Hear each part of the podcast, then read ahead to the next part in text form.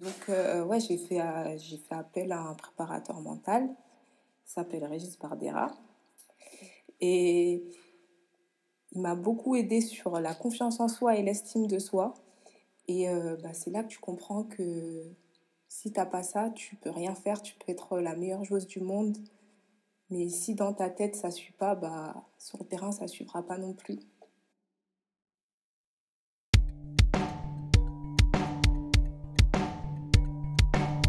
Salut tout le monde, c'est Melvin et bienvenue sur Hand Papers. Ici on parle de sport, de handball, de féminin et on démystifie un peu euh, toutes les croyances autour de la vie des sportifs de haut niveau. Aujourd'hui, je suis très contente de recevoir Déborah source. Elle évolue à Paris 92 où elle est capitaine et cette année elle a été sélectionnée pour la première fois en stage avec l'équipe de France A. Malheureusement, pendant le rassemblement, elle s'est rompue le tendon d'Achille, mais ça n'enlèverait à son talent et à ses perspectives pour l'avenir. Ensemble, on va parler de précocité. Parce qu'en en fait, on était au pôle sport ensemble et je me souviens en fait qu'elle m'impressionnait. C'était la plus jeune du groupe et elle était terriblement en avance sur sa génération. Je me souviens aussi qu'autour de nous, tout le monde lui présageait monts et merveilles, une carrière flamboyante. Et quand on a intégré un collectif professionnel en même temps, si moi je jouais entre 30 et 50 minutes par match, elle, elle a quasiment pas joué pendant un an. Et en fait, ça, ça m'a, ça m'a beaucoup interrogée me suis toujours demandé si on apprenait vraiment en regardant les autres jouer. Comment on fait quand, depuis notre plus jeune âge, on s'est fait un peu encenser dans tous les sens et que finalement, face à la réalité du monde professionnel, bah, c'est complètement différent? Et vraiment, pour moi, cet épisode, c'est une leçon d'humilité. C'est aussi me rappeler que qu'il faut toujours savoir s'aider soi-même et ne pas attendre que l'environnement le fasse pour nous. J'espère que cet épisode vous plaira et, euh, et je vous souhaite une très belle écoute. Débo, est-ce que tu peux commencer par euh, me parler de tes années de Pôle Espoir? Euh, Comment est-ce que tu es rentrée dans le handball? Qu'est-ce qui t'a inspiré en fait à intégrer euh, un pôle de formation d'élite qui était celui de Châtenay-Malabry enfin, voilà, Est-ce que tu peux revenir là-dessus? Ouais, bah, mes années de pôle, c'était des années inoubliables, vraiment. J'étais vraiment contente d'y rentrer parce que bah, ma sœur, elle est passée par là aussi, donc je savais un petit peu ce que c'était, donc c'était pas vraiment une nouveauté. Et je savais euh, pourquoi j'y allais, parce qu'il y a plusieurs personnes qui allaient euh, bah, parce qu'elles étaient sélectionnées au pôle et euh, voilà, c'était cool à vivre. Et après, elles allaient voir. Moi, je savais vraiment que je voulais y aller parce que bah, quelque part, je voulais suivre les traces de ma sœur, mais parce que je voulais le faire aussi. Donc vraiment, c'était c'était des années inoubliables parce que je pouvais faire ce que j'aimais le plus tous les jours avec euh, mes amis en plus. Donc euh, vraiment, euh, j'en tire que du positif. En plus, enfin, on a eu de la chance d'avoir Eric Alcanini comme coach qui nous a vraiment appris ce qui était le haut niveau. Il a vraiment posé des bases et, et voilà, grâce à lui, on a tout de suite su qui voulait faire du haut niveau et qui voulait pas le faire. Et euh, bah, moi, ça m'a juste conforté dans, dans mes choix de base et, euh, et voilà. ça me fait sourire que tu parles d'Eric. Est-ce que tu peux donner un exemple un petit peu de, de, de ce à quoi tu penses quand tu dis qu'il nous a enseigné le, le, sport de haut niveau? Parce que c'est vrai que souvent, voilà, on parle de travail, etc. Mais concrètement, quel exemple tu as en tête, toi? Bah, Des exemples tout bêtes. Par exemple, quand on faisait de mauvaises passes, bah, on devait faire des pompes ou se mettre un peu sur le côté. On nous criait beaucoup dessus. Euh, des fois, euh, Eric nous posait des questions euh, au retour du week-end sur des matchs de Ligue des Champions pour qu'on alimente notre culture en balistique. Après, il y a aussi les footings à 6 heures du matin. enfin, vraiment, il y a eu plein de trucs. Euh, sur le moment, tu te dis, mais il est fou. Mais en fait, euh, avec du recul, tu te rends compte que bah, il a vraiment posé les bases. Parce que maintenant, c'est des choses assez normales pour nous. Mais euh, au début, c'était pas trop ça, quoi. Ouais, c'est vrai. Et, en plus, je trouve que quand on est aussi jeune, en fait, s'habituer à l'exigence du sport de haut niveau, c'est bah, c'est toujours, pour moi, enfin, je pense que c'était vraiment le plus dur au départ. Euh, mais c'est vrai que, en fait, toi, tu donnais l'impression d'être euh, particulièrement à l'aise avec ça parce que tu es un peu un, baby hand, quoi. Les, les enfants qui, euh, l'après-midi, quand il y avait un match de hand, finissaient sur le terrain à faire des pénalties ou des shoots et courir partout. Et, et je sais pas si c'est juste moi, de l'extérieur, qui, qui avait cette impression-là, mais est-ce que toi, tu ressentais justement que tu étais un petit peu en avance sur ta génération, que que finalement tout le monde avait beaucoup d'espoir, enfin mettait beaucoup d'espoir sur toi et, euh, et, avait beaucoup de... Enfin, en tout cas, euh, dans l'environnement qu'on avait en commun, tu vois, les autres joueuses, les entraîneurs, etc. Est-ce que toi aussi tu ressentais euh, bah, ça en fait? Est-ce que tes croyances, enfin, est-ce que toi, ton rêve se mêlait à ce que les gens pensaient de toi autour de toi en fait? Bah si, un peu, parce que c'est vrai que au pôle bah, c'était un peu le ressenti que j'avais. Après, euh, je sais pas si c'est euh, l'environnement familial qui a fait que, mais euh, c'est vrai que j'ai senti que, je ne sais pas ce que j'ai senti, mais je sentais que on me promettait sans me promettre une carrière, quoi. Et bah, j'ai vite compris que ça veut rien dire ça veut, ça, veut vraiment rien dire. Mais ouais, euh, c'est, c'est vrai que j'ai, été euh, sur les terrains de hand très tôt. Dès mon plus jeune âge, ma mère, elle m'a même forcé à faire du hand au début. Donc au début, je voulais pas faire du hand. Et euh, c'est à force que, que j'ai aimé faire ça et que j'ai voulu faire plus. Ouais, et justement, après ça, tu as signé au centre de formation à, à ici Paris Hand. Pourquoi est-ce que bah, tu as signé là en fait? Je signe parce que euh, bah, j'ai envie d'être joueuse professionnelle et euh, bah, le chemin classique, on va dire, c'est de passer par un centre de formation. Donc forcément, quand on te propose euh, bah, une convention de formation et que tu as ces objectifs-là en tête, bah, tu as envie d'y aller. As envie d'y aller parce que aussi c'est une passerelle vers le monde professionnel c'est une passerelle entre le pôle et euh, vraiment être professionnel. Mhm.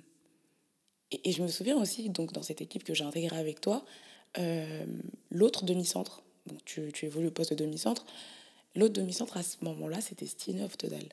Stine Oftedal, c'est peut-être euh, la meuf qui a remporté le plus de titres de MVP dans toutes les compétitions cumulées de handball, je crois. Mais du coup, toi, est-ce que c'est pas euh, quelque chose qui te faisait peur au moment où tu as intégré le centre de formation? Est-ce que tu, tu craignais pas pour ton temps de jeu déjà à ce moment-là? Ou au contraire, c'est quelque chose qui t'inspirait? Bah non, euh, enfin, justement, c'est c'est euh, plus facile d'apprendre quand tu t'entraînes à côté de grandes choses. Donc, au contraire, c'est c'est bien d'être dans une équipe. Enfin, moi, je trouve que c'était bien d'être dans une équipe comme ça parce que tu en apprends tous les jours à t'entraîner à côté de, de, grands noms et euh, avec de, de, bons coachs aussi. Donc, euh, pour mon apprentissage, je trouve que c'était quelque chose de bien et je pensais pas ni à la concurrence ni à je ne sais quoi. Je pensais vraiment à moi, euh, mon parcours et ce que je pouvais apprendre en étant au centre ici. Oui, j'avoue que, que, je partage ta vision sur ce point-là. mais du coup, dans les faits, c'est vrai que tu as eu beaucoup l'occasion d'apprendre.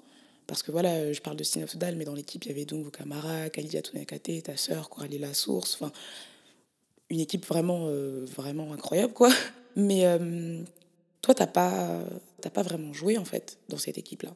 Est-ce que déjà, on peut revenir sur une phrase que, qu'on peut entendre souvent en ce qui concerne les joueuses qui, ont peu de temps de jeu C'est on apprend aussi beaucoup sur le banc. Qu'est-ce que tu en penses, toi? Moi, je pense vraiment qu'on apprend sur le banc. Après, je ne sais pas si moi j'ai appris quelque chose. Parce qu'en fait, on me le disait euh, souvent. Et du coup, bah, je finissais par le dire moi-même. Sauf que j'étais tellement jeune que je savais pas c'était quoi apprendre sur le banc. Enfin, je sais pas, j'avais 16 ans, je, ne sais plus.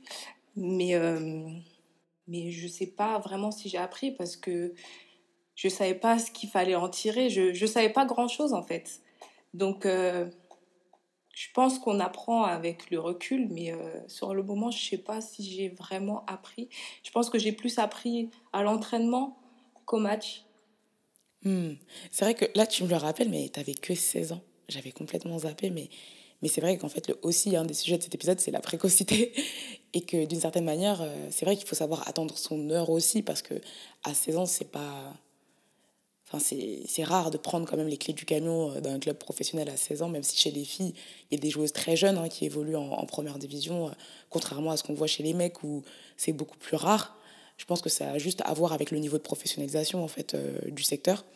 Mais est-ce que tu trouves concrètement, toi, tu vois, une, une raison euh, à ça, au fait de pas jouer Est-ce que tu t'y fais en fait? Ouais, je pense que c'est ça, mais au début, quand même, tu comprends pourquoi tu es sur le banc, tu sais que tu es jeune, tu arrives au centre. Au contraire, tu te dis plus que c'est une chance d'être là. Et euh, c'est plus euh, au fil de, même pas de la saison, au fil des années où tu vois que bah, ça change pas, ne serait-ce que d'un pour cent ou deux pour cent. C'est là où ça devient compliqué. Mais euh, à l'époque, je me disais quand même que, enfin, j'arrêtais pas de me dire que j'étais quand même chanceuse d'être là. Et euh, que j'étais quand même pas à plaindre par rapport à d'autres personnes qui rêvaient euh, bah, d'être là où j'étais. Mais euh, c'était quand même difficile au bout d'un moment. Parce que tu t'entraînes tous les jours pour jouer, quoi. Même si tu joues en N1, en N2, en D2, c'était pas forcément de jouer en LFH, c'était vraiment de, de jouer parce que tu t'entraînes pour quelque chose et au final, tu n'as pas cette chose-là. Et tu l'attends et tu vois que ça n'arrive pas. C'était plus ça qui était compliqué. Ça me touche beaucoup ce que tu dis parce que on était au même endroit, ensemble, en même temps, et on vivait des réalités complètement différentes en fait. Et, et je me dis, mais comment. Enfin, qu'est-ce qui. Quel genre de questions tu te posais ou quel genre d'histoire tu te racontais en fait dans ta tête euh, bah, par rapport à tout ça? Parce que à force de répéter les matchs, les déplacements, est-ce qu'il n'y a pas des moments où tu te disais mais pourquoi est-ce que pourquoi est-ce que je suis là, pourquoi est-ce que je joue, pourquoi est-ce que je enfin pourquoi enfin quel genre de questions euh, enfin quel genre d'histoire en fait la petite voix dans ta tête euh, se racontait? Ben, je me dis pas pourquoi je joue, plutôt pourquoi je suis là. Pourquoi je suis là, pourquoi euh, pourquoi euh, on me prend, on me sélectionne et euh, il se passe rien. Donc pourquoi je suis là Ça ne me dérangerait pas d'être ailleurs, euh, de jouer en équipe réserve. Je l'avais déjà demandé en plus à l'époque aussi de jouer en équipe réserve. C'est pourquoi je suis là, pourquoi mes efforts ne payent pas. Après, avec le recul, quand même, euh, là, je parle, j'ai 21 ans, donc euh, tu te dis ça à 17 ans, enfin, je me dis, mais ça va quoi, t'as as le temps, entre guillemets. Mais vraiment, ouais, je me demande euh, mais pourquoi je suis là, euh, qu'est-ce qu'il y a, enfin, j'ai un, un problème, enfin, je sais pas. Et je m'accroche au fait que bah, j'aime le hand et j'aime toujours autant aller m'entraîner tous les jours. Et euh, j'ai toujours espoir que, euh, pas que la roue va tourner, mais que euh, le, le bout du tunnel, il est bientôt là, quoi. Ouais, en fait, c'est ça, c'est tellement convaincu de tes rêves et de tes ambitions que finalement, ça te fait pas forcément bouger sur ce que tu veux faire, mais ça t'accompagne juste pour garder le cap, quoi. Et, et, je me demande, parce que tu as dit que tu as sollicité tes entraîneurs pour euh, savoir si tu pouvais jouer euh, bah, en réserve et pas en fait faire le banc euh, en première division. Est-ce que, enfin, quelle place avait la relation, enfin, la communication et ta relation avec tes entraîneurs justement à ce moment-là bah, pour vivre cette situation de la meilleure des manières possibles? Elle n'avait pas de place du tout. Du tout, du tout. Bah, je gardais tout pour moi. Parce que vraiment, je me disais que j'étais pas à plaindre, quoi. Qu'il y avait pire. Mais euh, en même temps, je comprenais pas. Mais euh, j'osais pas demander pourquoi parce que je me sentais pas légitime. Et, et puis, euh, ouais, j'ai préféré garder pour moi, c'est plus facile. Ouais, en plus, c'est vrai que toi, tu as un tempérament assez pudique quand même. Mais euh, avec le recul, est-ce que tu penses pas que ça aurait pu te servir de bah, d'en parler, tout simplement? Bah, je pense que ça aurait été euh, un peu plus simple d'en parler, mais j'aurais eu quand même du mal à en parler. euh. Ok, ça marche, je comprends. Mais, euh, mais tu vois, genre, quand tu me parlais de légitimité, tu vois, je me dis, en fait, on est tout le temps légitime quand on parle de son ressenti. Tu vois, si tu parles à la première personne en allant voir ton coach et que tu dis, euh, bah, moi, je me sens mal parce que, parce que, parce que, parce que, tu vois, t'expliques tes raisons. C'est pas la même chose que si tu vas le voir et tu lui dis, ouais, tu me fais pas jouer, euh, t'es un connard, quoi. Je pense que quand tu parles de ton ressenti, si tu parles à la première personne et que tu exprimes vraiment ce que tu vis de l'intérieur, enfin, personne ne peut te dire en fait que t'es pas légitime de, de ce que tu ressens, parce qu'un ressenti, c'est indiscutable, tu vois. Mais bon. Et euh, bon, dans, dans, tout ça, tu as quand même eu des fois où tu as, reçu quand même quelques minutes de temps de jeu. 5 minutes par là, 10 minutes par là, à la fin d'un match, etc. Et, euh, et, moi, je sais à quel point quand je vois euh, qu'un entraîneur donne 5 minutes de temps de jeu à la fin d'un match qui est gagné, tu vois bien que c'est toujours un peu compliqué en fait pour la joueuse qui, qui rentre. Et en fait, toi, c'était quoi ton état d'esprit à ce moment-là? Quand tout d'un coup, en fait, on te donnait un peu une chance, euh, mais que toi, tu pouvais peut-être être dans des ruminations. Enfin, comment, euh, comment tu abordais en fait ce temps de jeu-là? Bah, Moi, en tout cas, euh, j'avais peur de, de, décevoir. Et euh, c'était pas du tout la bonne attitude à avoir parce que bah, je faisais pas ce que j'avais envie de faire sur le terrain. J'étais bloquée parce que je pensais qu'à ce que les gens pouvaient dire ou penser. Je pensais qu'à euh, bah, si je joue mal, bah, je jouerai encore moins la prochaine fois. Et en fait, c'est un cercle vicieux et ça s'arrête. Enfin, ça s'arrête. J'avais l'impression que ça s'arrêtait vraiment jamais en fait. C'était tout le temps la même chose. J'avais, j'avais la chance de pouvoir entrer sur le terrain, mais j'étais tellement tétanisée que bah, ça m'a encore moins aidé quoi. Des fois, je me disais, euh, j'aurais préféré rester sur le banc une heure que, que de rentrer euh, cinq minutes à la fin du match. Donc, euh, ouais, c'est, regrettable à l'heure actuelle, mais c'est sûr que c'est compliqué quand tu quand es dans un cercle vicieux où bah, ça se passe mal et tu vois que tu fais des performances moyennes. Tu sais que tu aurais pu faire beaucoup mieux et que euh, bah, ça, ça recommence, ça recommence, ça recommence, c'est dur. Et du coup, bah, tu, tu, perds, euh, tu perds confiance en toi, tu perds confiance en tes capacités. Et je me rappelle, à l'époque, euh, on me demandait c'était quoi mes qualités. C'était une question que j'avais du mal à répondre. Et c'est parce que je savais plus, en fait. Je ne savais plus. Parce que quand je rentrais sur un terrain, c'était il se passait tellement rien que je savais même pas comment j'ai pu arriver jusqu'à là. Hmm.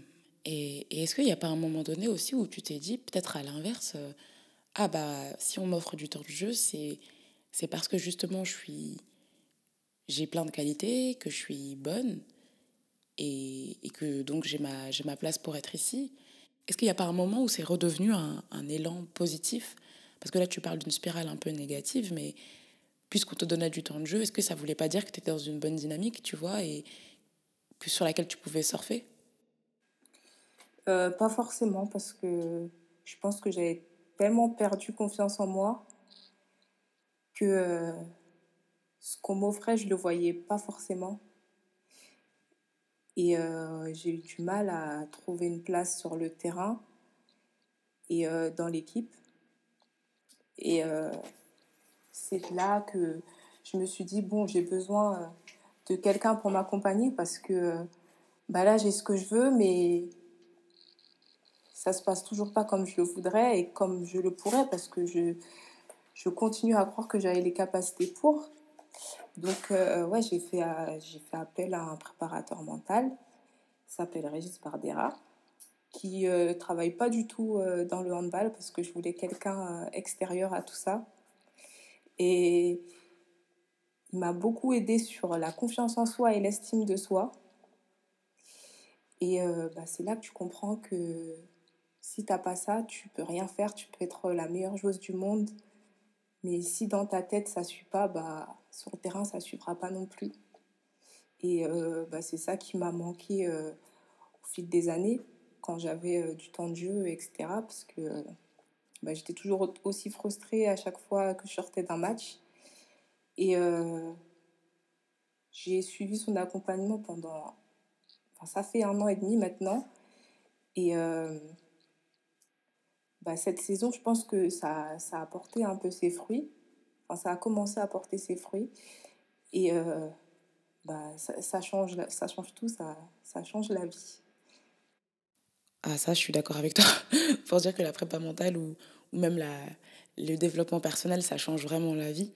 Euh, même si aujourd'hui, c'est encore. Euh, enfin, moi, ça me semble vraiment fou parce que je suis pas. J'ai jamais pensé comme ça. Mais par moments, ça peut être. Euh, ouais, toujours perçu comme quelque chose de. Comme, comme être une faiblesse, en fait. Ouais, ouais, ouais. C'est pour ça que j'ai pris du temps. Hein. J'ai pris du temps parce que tu as l'impression que ça veut dire que tu es faible et que tu as besoin d'aide. Tu peux pas peux pas avancer tout seul alors que non, c'est pour t'accompagner au contraire. Ouais. Et du coup, euh, quels sont les grands thèmes que tu as pu mettre en application en fait dans ta vie de tous les jours? Euh, Quels sont les axes que toi tu devais, euh, enfin que tu as dû travailler particulièrement? Et en plus à Paris, tu travailles avec comme entraîneur Yacine Messaoudi, qui quand même met l'humain au, au, centre de tout. Et donc j'imagine aussi que ça, ça a dû être très précieux pour toi en fait dans, dans, dans cette évolution. Ouais, bah oui, déjà ça aide d'avoir un coach qui mais enfin, qui met l'humain au centre euh, de ses relations. Parce que bah, déjà, euh, ça, ça tombe en même temps que mon travail avec mon préparateur mental de communication, de dire ce que j'attends, ce que j'aimerais, ce que j'aimerais pas. Et euh, c'est vrai que bah, du coup, ça s'est fait naturellement parce que bah, moi, j'ai appris à communiquer et lui, il communique bien. Donc, je trouve que ça m'a aussi aidé. Ça m'a aussi aidé à trouver euh, une place dans le collectif, que ce soit en dehors ou sur le terrain. Et euh, je trouve que c'est vachement important. C'est vachement important parce que euh, on peut croire que tu te sens à l'aise, tu peux montrer que tu te sens à l'aise quelque part alors que pas du tout et de le formaliser, au moins tu sais que tout est clair et tout le monde est au courant et tu es pleinement euh, à 100% là où tu es et tu rien qui te ronge. Donc, euh, tu peux faire euh, pleinement ce que tu as envie de faire au moment où tu as envie de le faire.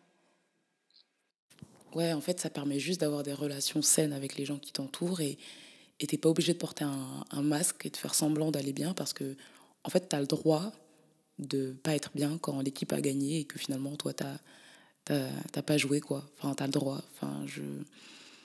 T'as le droit de ressentir ce que tu ressens et en même temps, euh, il faut que tu, tu saches t'aider toi-même pour, euh, pour, pas, euh, bah, pour pas te plomber toi-même et, et pas bah, rayonner quelque chose de, de, néfaste en fait autour de toi. quoi. Mm. Et, et est-ce que toi, tu, tu faisais des, des, études en même temps? Est-ce que d'une certaine manière, ça, ça pouvait être une échappatoire pour toi?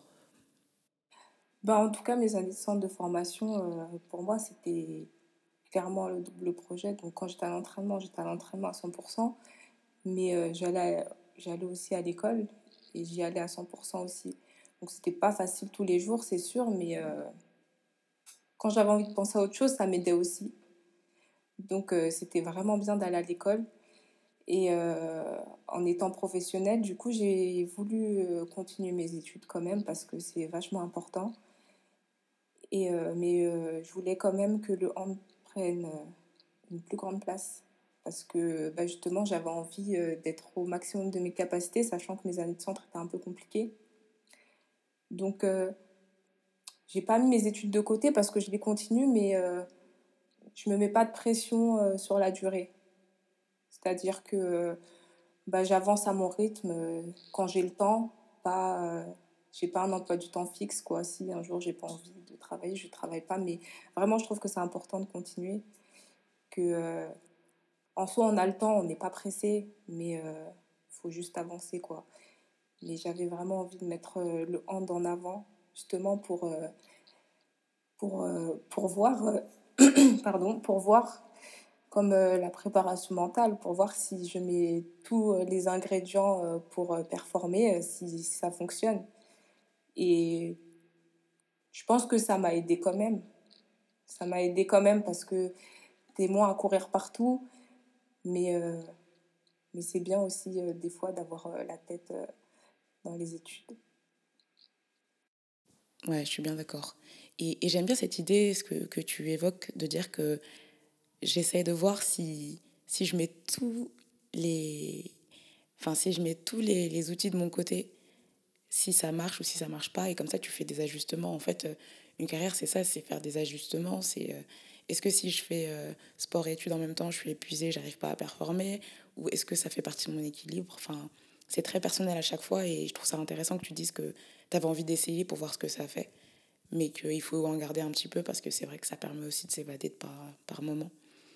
Et vraiment, je change totalement de sujet, mais j'aimerais savoir quelle est la, la, valeur la plus importante pour toi que tu as apprise dans le, dans le sport de haut niveau? Euh, La solidarité. Parce que bah, on fait un sport collectif et justement euh, ça doit être une force et c'est une force tous les jours de pouvoir s'entraider les unes les autres, staff compris, parce que euh, bah, dans la vie c'est pas toujours facile tous les jours et bah, si un jour tu vas pas bien, bah, l'autre va bien donc l'autre va aider un peu plus et vice versa un autre jour. Donc ouais vraiment surtout que c'est un peu naturel chez moi. Enfin, je pense plutôt à l'autre avant moi. Donc, euh, ouais, la solidarité. Trop cool. Et, euh, et pourquoi est-ce que tu joues au handball? Je joue au handball parce que euh, les sensations que ce sport me procure, bah, je peux même pas les décrire. Et euh, ça me permet justement aussi d'avoir euh, plein d'émotions que j'ai trouvé nulle part ailleurs, en tout cas. Tu peux, tout ressentir, en fait. Des fois, c'est compliqué. Des fois, ça va trop bien. Des fois, tu as envie de, de, laisser tomber. Euh. Et euh, enfin, je trouve que c'est trop bien de, tout ressentir. Et euh, bah, de tout ressentir, mais de savoir que t'aimes trop ça quand même. Et que peu importe qui t'arrive, tu vas toujours aimer faire ce que tu fais et aussi parce que bah, ça permet de faire plein de rencontres partout, euh, partout dans le monde, on va dire. Donc ouais, ça, un peu de, ça permet un peu de tout, c'est riche comme sport, je trouve. Trop bien. Est-ce que tu peux me dire, euh, est-ce que tu peux me parler de ton meilleur souvenir de handball? Pour nous faire revivre un peu des trucs un peu fous là Mon meilleur souvenir, bah, c'est euh, le championnat d'Europe junior euh, en 2017 qu'on a remporté en Slovénie. Vraiment. Bah, c'est le seul titre euh, à notre actif toutes les deux déjà. Mais aussi, mais aussi parce que tout ce qu'on a vécu bah, cet été-là, vraiment, c'était incroyable. C'était incroyable. Enfin, quand tu voyais les heures qu'on passait à la vidéo, mais on se rendait même pas compte en fait. Et euh, bah, tu te rends compte vraiment que le, enfin, c'était vraiment la preuve que le travail il paye parce que on avait vraiment travaillé cet été-là et notre travail il a été récompensé. J'avoue, ce souvenir-là, je, je partage vraiment avec toi. J'ai l'impression qu'on était un peu nous contre le reste du monde tellement concentré sur notre travail et tout. C'était vraiment. Euh, on en parlait dans l'épisode précédent avec Manon de, de flow. Mais j'ai l'impression qu'on était vraiment là-dedans, quoi. Tellement à fond dans ton activité que tu vois pas le temps passer. Tu es juste là, dépourvu d'ego, juste dans l'amour de ce que tu fais. Et ça, je pense que c'est un des biens les plus précieux, quoi. Ah ouais, non, vraiment. Vraiment, on était dans notre bulle. Euh, on calculait rien autour. Euh, on était tous dans le même bateau. On savait tous tout ce qu'on voulait euh, sans se le dire. Et vraiment, euh, je sais pas qui pouvait nous, nous stopper à ce moment-là. du coup, merci beaucoup, Debo. Et euh, pour finir, je vais juste te demander de, de répondre à la question signature du podcast. Est-ce que tu as une recommandation à me faire d'un sujet ou d'une invitée euh, pour un, prochain épisode de On Papers? Euh, bah, du coup, je vais parler de la préparation mentale, de, de discuter avec un préparateur mental pour savoir bah, ses différentes méthodes, comment il travaille avec un sportif, s'il travaille différemment avec, avec chaque personne. Je pense que ça peut être intéressant.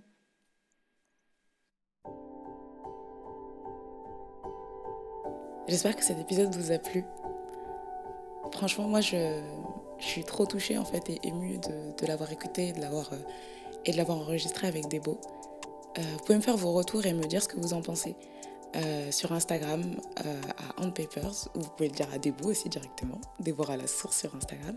Vous pouvez aussi m'écrire des courriers à handpaperspodcast.gmail.com ou me faire tout simplement un retour sur Apple Podcast en mettant 5 étoiles et en laissant un commentaire que j'irai lire avec plein de plaisir. Si vous êtes préparateur mental ou préparatrice mentale, n'hésitez pas à m'écrire aussi, parce que je pense que ça pourrait être l'objet d'un épisode documentaire où je pourrais faire se croiser euh, plusieurs préparateurs mentaux et préparatrices mentales dans leur approche du métier. Euh, donc voilà, j'ai hâte d'avoir vos retours. Je vous souhaite un très très très beau dimanche. Euh, la musique du podcast a été réalisée par la chanteuse Elia. Vous pouvez la trouver sur Instagram à elia.musique avec un C. Elle vient de sortir son tout nouvel album avec Booba qui s'appelle Grain de Sable. C'est une caresse, c'est formidable. Je vous souhaite un très beau dimanche et euh, je vous dis à très bientôt pour le prochain épisode de Home Papers. you